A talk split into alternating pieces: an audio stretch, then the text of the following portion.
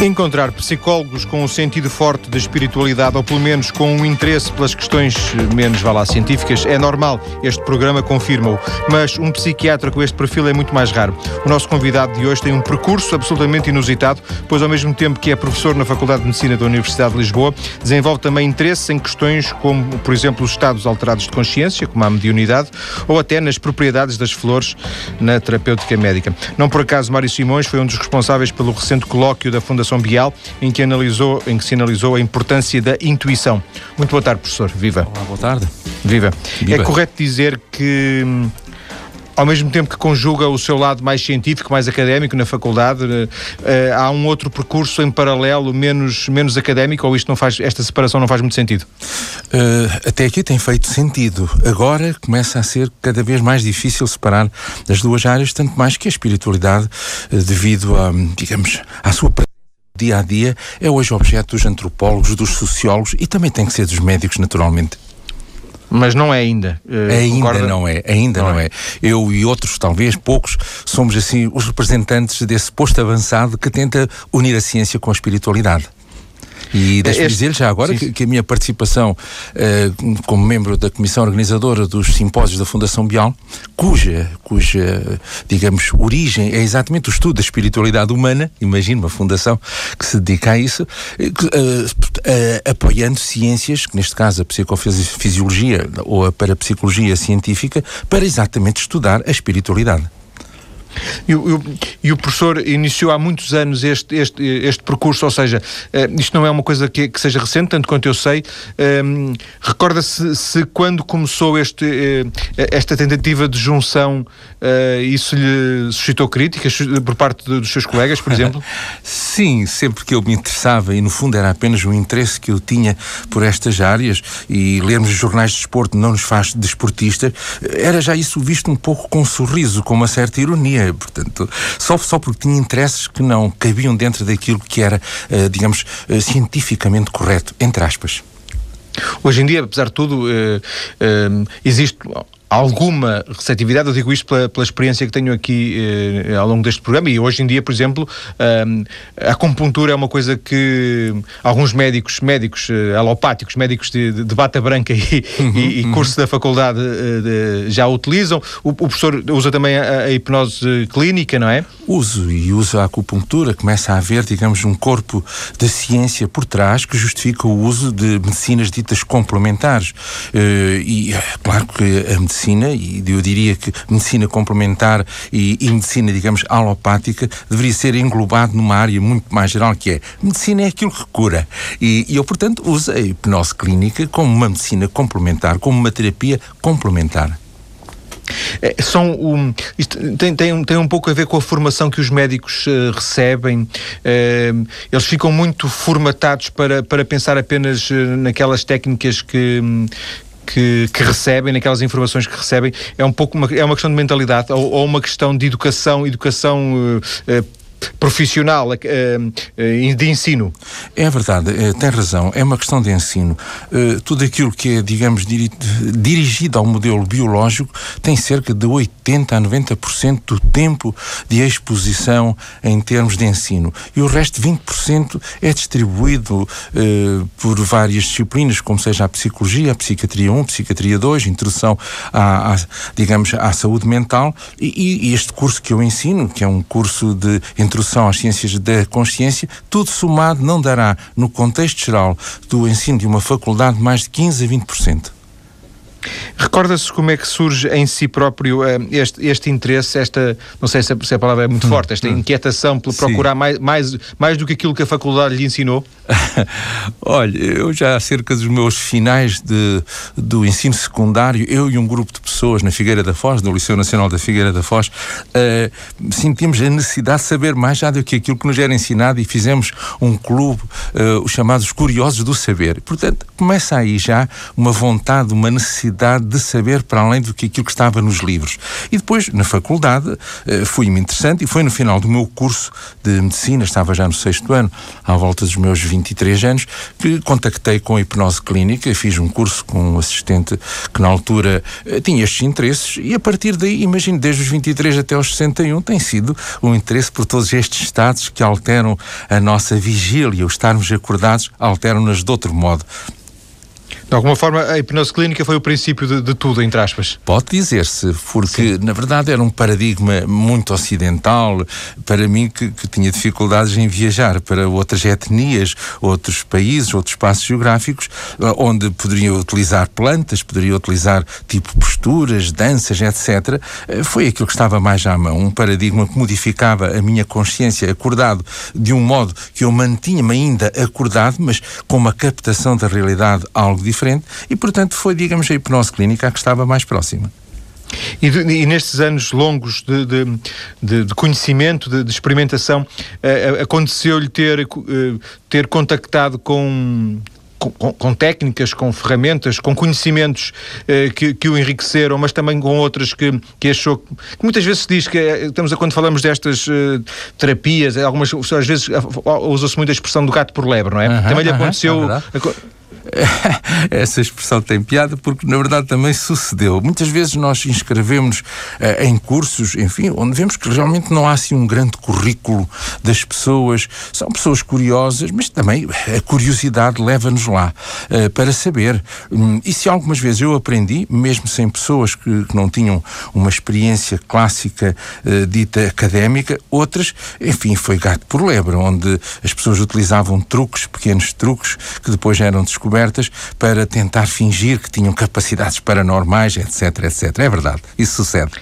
de alguma forma, ao longo destes anos, deu para, usando outra expressão popular, deu para separar o trigo do joio e uh, das várias, dessas várias ferramentas o professor foi incorporando algumas, deixando outras pelo caminho. Um, a hipnose clínica é uma delas, os florais são outra, não é? Uhum. Uh, separando o trigo do joio, na realidade, com a experiência que nós vamos tendo, prática, clínica, etc., uh, eh, rapidamente nós nos apercebemos de algumas insuficiências de pessoas que tentam, digamos, dizer uh, que sabem que procedem assim ou assado. Portanto, hoje é fácil separar, uh, embora admita sempre que possa suceder uma ou outra vez que isso suceda. Quanto à, à hipnose clínica, é uma ferramenta que hoje está, digamos, uh, completamente aprovada em todos os países. As universidades mostram-nos. A minha própria universidade tem um curso de pós-graduação desde há cerca de 10 anos, da qual, do qual eu sou o diretor, e há um corpo de, de, de dados científicos de investigação que suportem estes dados. Já os florais são uma coisa bem, bem mais polémica, não sei se a palavra ah, faz sentido. Mas... Faz, faz, e pode dizê-lo, a palavra é mesmo polémica. Os florais são, de certo modo, uma sequência lógica daquilo que uh, surgiu com os florais de Bach. Os florais de Bach, uh, e também que se viram com uma sequência lógica da homeopatia, e portanto isto é como se fossem sendo ramos da mesma árvore. Uh, neste caso, serão flores.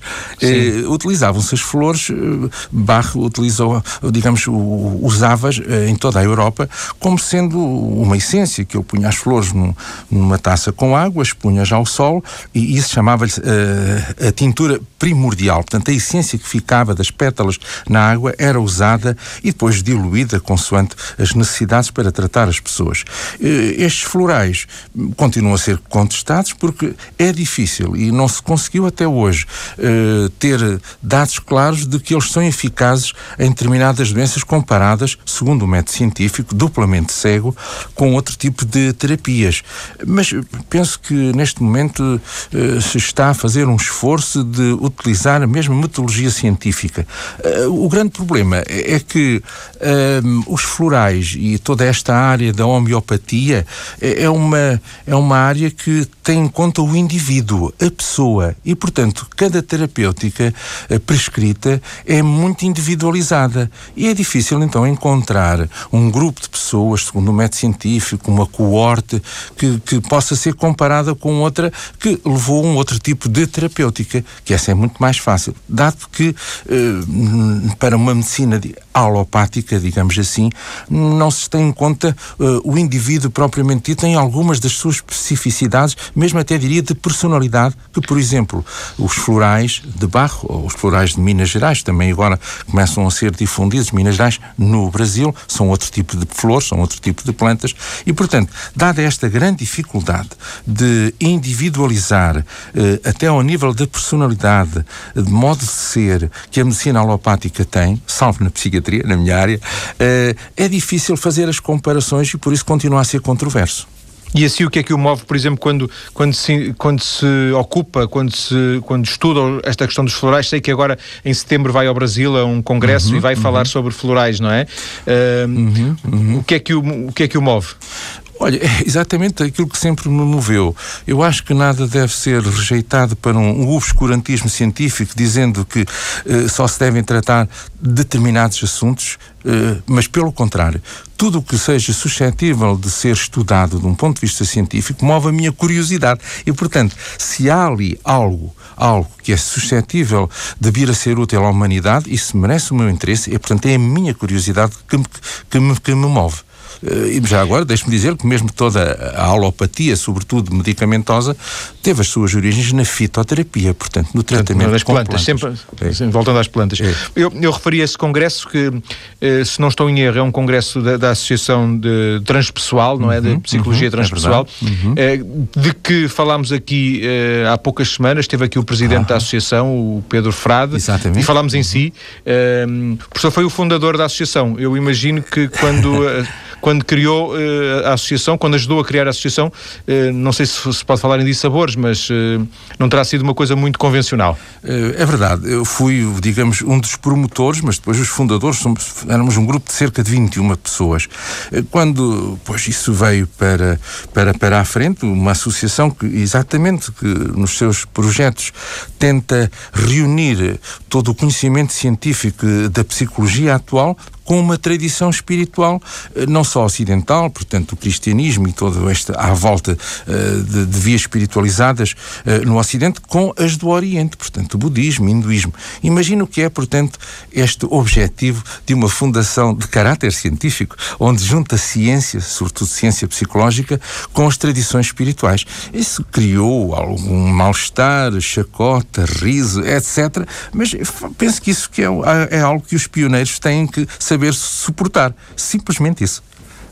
Só para fecharmos esta, esta questão, por curiosidade também minha, um, na sua vida, ao longo destes anos, a sua vida académica, profissional, considera que sofreu algum dissabor por ter tentado ser um pouco mais ousado? Não, não, não digo que tenha tentado ser ousado pelo ousado, mas uhum, ao, ao uhum. seguir esse caminho e. Uh, foram, foram mais, digamos assim, eh, permitam a expressão, foram mais as bocas ou, ou, ou as bocas passaram à prática e, e, sofreu mesmo algum dissabor, por exemplo, académico na, na universidade, etc. Não, isso não se pode dizer, felizmente. Eu penso que, que os cientistas, e sobretudo, pelo menos aqueles que eu conheço e perto de mim, pode ter havido umas bocas, mas em termos académicos provar, no máximo teria sido algum atraso na minha, uh, na minha carreira académica, mas de resto mantenho a liberdade, dirijo os cursos que me proponho, uh, tenho a liberdade de ensino, um, eu próprio faço os meus PowerPoints e as minhas críticas, portanto, isso tenho de, de, de louvar, sobretudo os meus superiores académicos, que, uh, de um ponto de vista estritamente científico, sempre me permitiram a liberdade de difundir as minhas ideias. Professor, ficamos por aqui nesta primeira parte. Vamos voltar daqui a alguns minutos. Vamos eh, continuar a, a, conhecer um pouco deste, deste percurso e, e, também do seu trabalho. Vamos falar, deste, deste, por exemplo, desta experiência do consultório online de psiquiatria. Vamos falar de, do seu interesse pela questão da, da mediunidade e, e, da intuição, porque esta é, foi também precisamente a intuição e o congresso da, da, da Fundação Bial que nos trouxe à conversa. Até já. E de volta para continuar a conversar com Mário Simões, médico psiquiatra, professor de Psiquiatria e Introdução às Ciências da Consciência na Faculdade de Medicina de Lisboa, mas também um dos cientistas que mais se tem eh, dedicado ao estudo dos estados modificados de consciência, como a mediunidade. Ele tanto se interessa pela hipnose clínica, como, por exemplo, pela etnomedicina ou pelos florais de Bach, como ouvimos já falar na primeira parte. Professor, eh, eu, eu, o professor referiu isso na primeira parte, eu também referi agora este, este curso, este, esta cadeira de introdução às ciências da consciência na Faculdade de Medicina. O, o que é que se estuda em, em ciências da consciência? Primeiro começamos por definir o que é consciência, que é algo muito, muito difícil, mas vamos dizer que é era uma... Só, era só uma licenciatura para isso, porventura, não?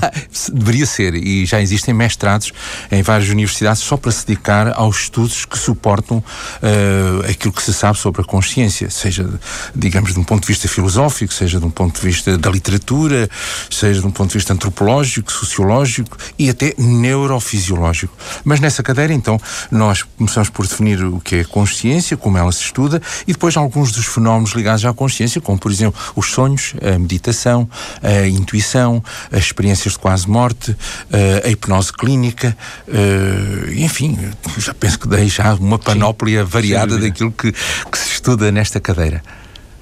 Intuição, precisamente.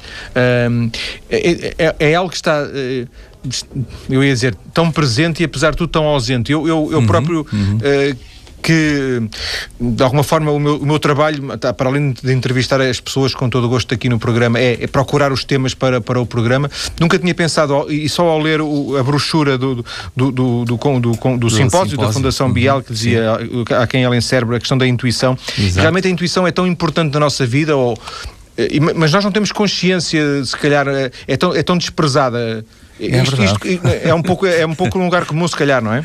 Eh, não, disse, disse o que está certo, quer dizer, é desprezada e, e, só para lhe dar uma ideia, que para reunir as pessoas que vieram colaborar connosco neste simpósio, estivemos mais de um ano, porque o, o pool de cientistas disponíveis dedicado a este tema era tão pequeno, tão pequeno, que andámos um ano até termos o programa completo. Portanto, dá-lhe a ideia do, do desprezo que este tema ainda tem para, para a dita ciência mainstream, para, para aquela que, que se ocupa das, das grandes grandes questões. Eh, se é realmente inconsciente a intuição, também é.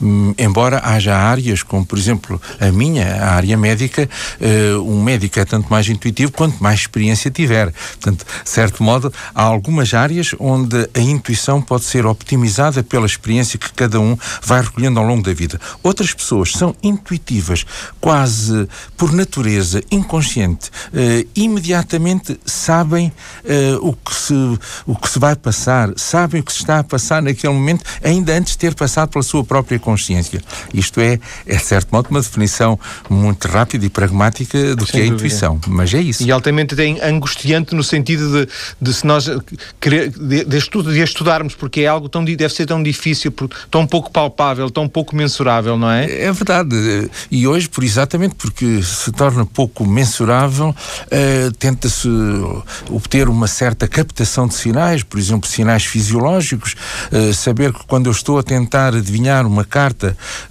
um, dentro de um baralho de cartas, o que é que vai sair, mede-se, por exemplo, a minha condutância da pele, a minha eletricidade da pele, se está mais úmida, se está mais seca, e, e nota-se que quando eu acerto, a pele fica, fica mais seca. Quando eu sinto que vou errar, a pele fica mais úmida. E isso inconscientemente, eu não sei porque não tenho algo que começa, mas uma pessoa ao lado tem esse aparelho, é como se o corpo, vamos dizer assim, uh, soubesse antecipadamente se eu vou acertar ou se eu vou errar. E se as pessoas estão atentas a esses sinais inconscientes, não é? Conseguem acertar e são mais intuitivas. De alguma forma nós eh, é como se tivéssemos, como se recebêssemos alguma informação eh, que nos pode ajudar na nossa vida e à, à qual às vezes não, não, não, ligamos, não faças isso, não vais por aí, é avança, isso. toma essa decisão. é mesmo isso, isso que eu vou dizer. Aliás, é estudado dentro da parapsicologia que vai para os laboratórios como a pré-cognição e um dos filmes que esteve aí há pouco tempo, o Minority, Minority Report, falava desses pré-cog, que eram uns seres que sabiam antecipadamente onde é que se iriam passar os crimes e que tipo de crimes, etc, etc. E a pré-cognição é, é, é algo que é saber do futuro, de certo modo. É eu saber o que se vai passar. E isso, a pré pode vir, uh, no exemplo que eu dei, das cartas que vão sair, eu vou dizer qual é esta ou aquela, mas também há pessoas que têm pré-cognições uh, associadas, por exemplo, a sonhos premonitórios. Isso é, é, de certo modo, uma intuição. É saber, com certeza, algo que ainda não passou pela própria consciência das pessoas. Ainda não se passou. É como se o futuro enviasse informação para o presente.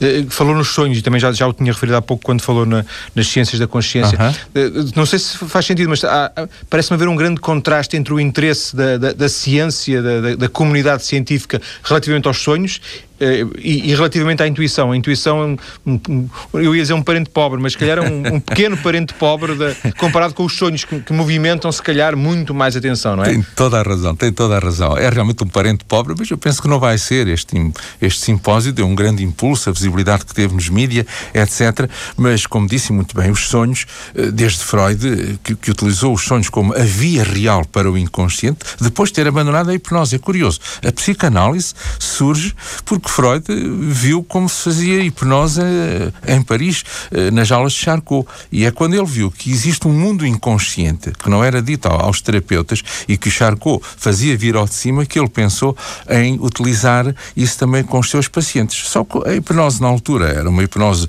profunda, uma hipnose em que as pessoas não tinham memória quando acordavam, ele teve que abandonar e portanto, instituiu aí os sonhos como a via real de acesso ao inconsciente. E os sonhos, a partir de então passaram a ter uma difusão de livros, de estudos, até estudos psicofisiológicos, e eu diria que entre nós, para lembrar uma personagem que se tem dedicado bastante a estes estudos, a professora Paiva, eh, que montou mesmo um laboratório de estudo do, do sono e do sonho uh, no Hospital Santa Maria. Sim.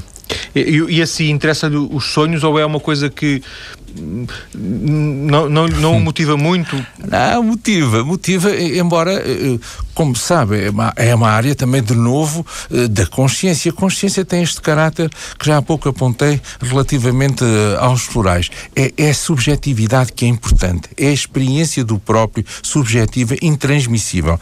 E fica, portanto, dentro do próprio, e eu tenho que estudar experiências que quase não posso reproduzir cá fora. É, é o próprio que sonha.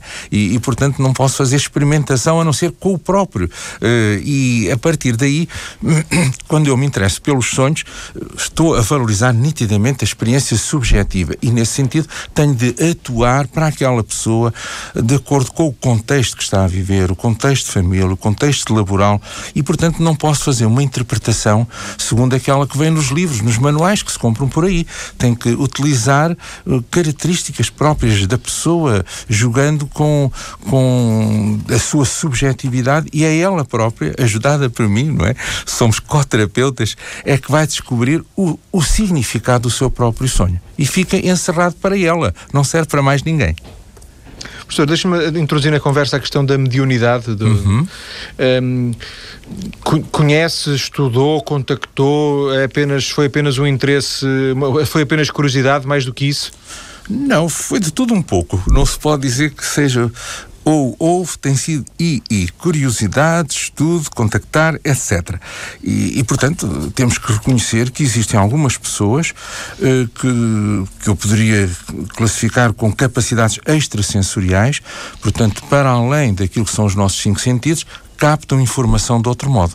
E isso, todos nós temos esse potencial uns mais que outros. E, e, portanto, poderíamos dizer que num grau ou noutro menor, temos muitas vezes, às vezes de modo anedótico, inesperado, que nos faz rir, que nos faz duvidar disso, uh, termos acesso a, a essa informação que é captada de modo paranormal, que sucede na vida do dia a dia, mas que há pessoas que, por características eh, pessoais, eh, hereditárias, constitucionais, utilizam -na quase sempre no seu dia a dia mas eh, de alguma forma, uh, uh, não sei, tipificou um tipo, não sei se se interpretei mal, peço desculpa, uhum, mas uhum. tipificou uhum. uma mediunidade mais acidental e porventura, se pensarmos numa mediunidade, por exemplo, mais ligada ao, ao espiritismo, uhum, é uma uhum. mediunidade forte, Sim, é verdade, muito é marcada, muito carregada, a qual não se pode ficar indiferente, não é? Acho Sim, eu. sem dúvida. E, e, pronto, na verdade acho que tocou num ponto essencial.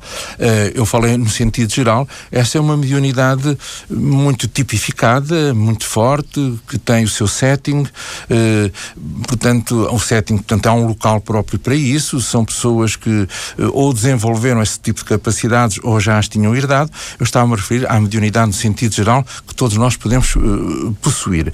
Mas existem alguns traços comuns, seja a essa mediunidade. Falou no espiritismo, que está mais ocidental, mas também a mediunidade que nós vemos em, em, em etnias diferentes, ligadas, seja, por exemplo, ao Brasil no candomblé, seja ligado aos xamãs da Sibéria ou, ou outros, a outras etnias que utilizam até plantas para facilitar a sua mediunidade ou, ou fumar determinadas ervas, etc. Ok, mas no sentido geral, poderemos dizer que as pessoas que, que têm esse desenvolvimento geralmente já têm alguém na família, como se houvesse aqui algo genético uh, indefinido, mas que se herda. Portanto, alguém na família já tinha alguma facilitação nesse tipo de captação de informação de modo paranormal.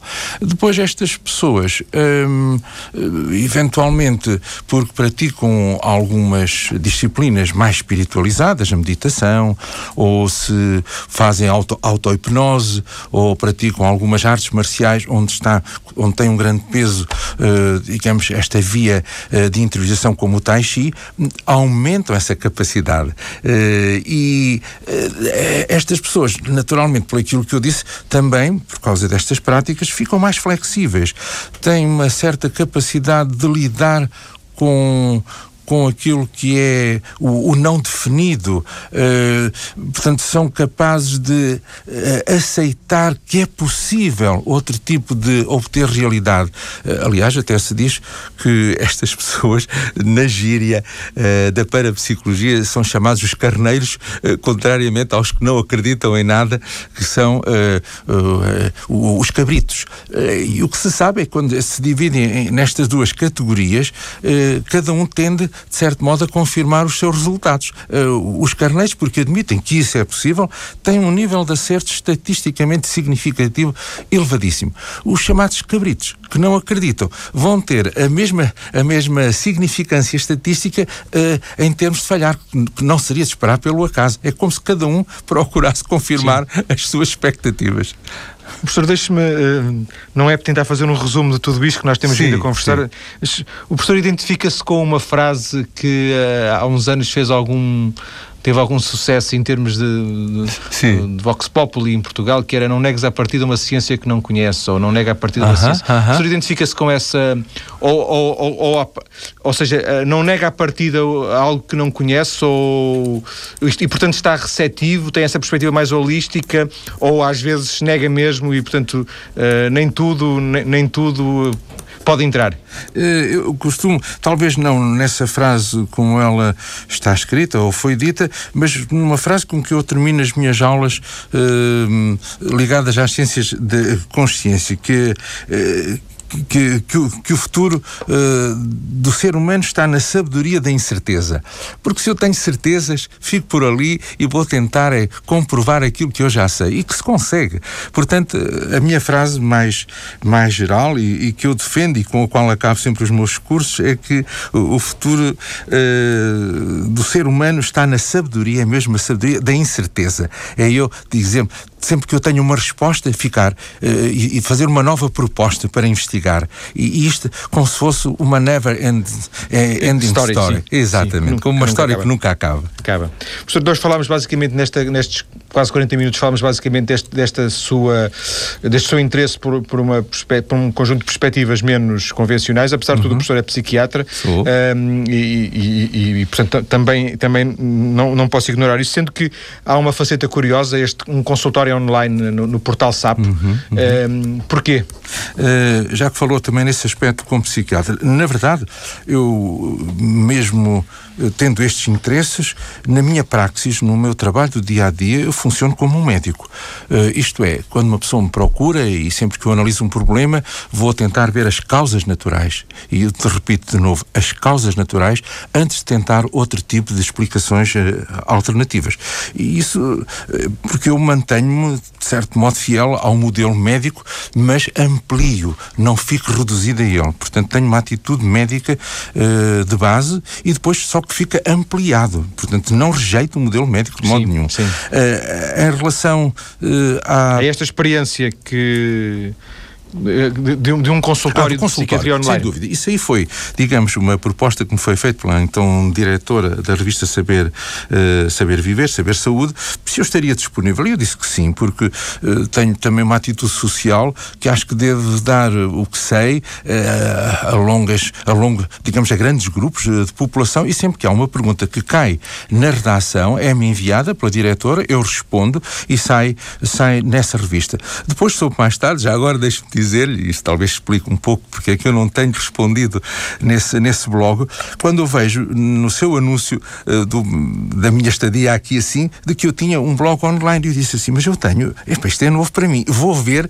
e realmente lá estão todas as, as respostas que eu dei ao longo dos últimos anos à revista. E só depois é que eu percebi que a revista punha online as minhas respostas. Daí que Descobriu alguns... por nós, foi isso? Sim, descobri por nós, exatamente. E por isso é que eu depois, quando lá fui uh, ontem ou hoje, vi que tinha lá perguntas que já têm mais de um ano que eu não respondi, porque na verdade desconhecia, que eu próprio desconhecia, Pronto. que tinha um blog online e que as pessoas escreviam para lá a perguntar, porque eu só respondia às que eram enviadas para a revista e que a revista me dava a mim. Portanto, peço desculpa aos, às pessoas que escreveram para lá e que julgaram que é má educação não ter respondido. Não, desconhecia. Simplesmente isso. Peço desculpa. Fica feito então, esse, esse, esse, esse, esse, esse, esclarecimento em cima da hora. É verdade. Sr. Mário Simões, muito obrigado pela, pela sua presença na TSF é, é, durante esta tarde para esta conversa. Muito Eu obrigado. agradeço João Paulo. Obrigado.